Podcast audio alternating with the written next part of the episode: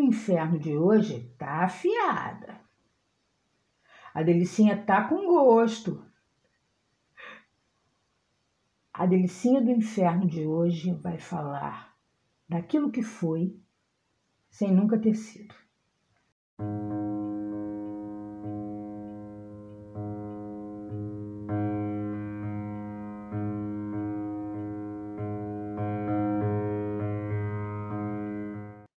Então a moça, que nem o era, e agora rebola sabe-se lá por qual esfera, prometeu à velhota, na altura combalida, sua vida de volta, uma vida nova, ora que sim.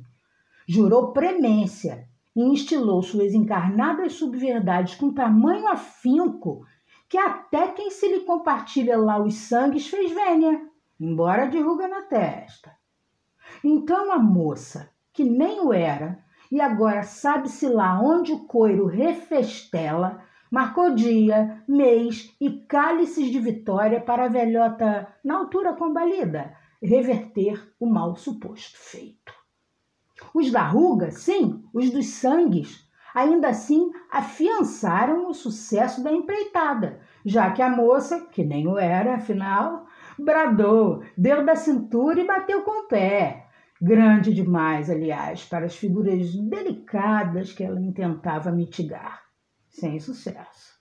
De tudo isso, sabe-se que a velhota combalida há muito deixou de o ser. Ah, querida, ah, querida, tá nova, de bem com a vida, inteira, risonha.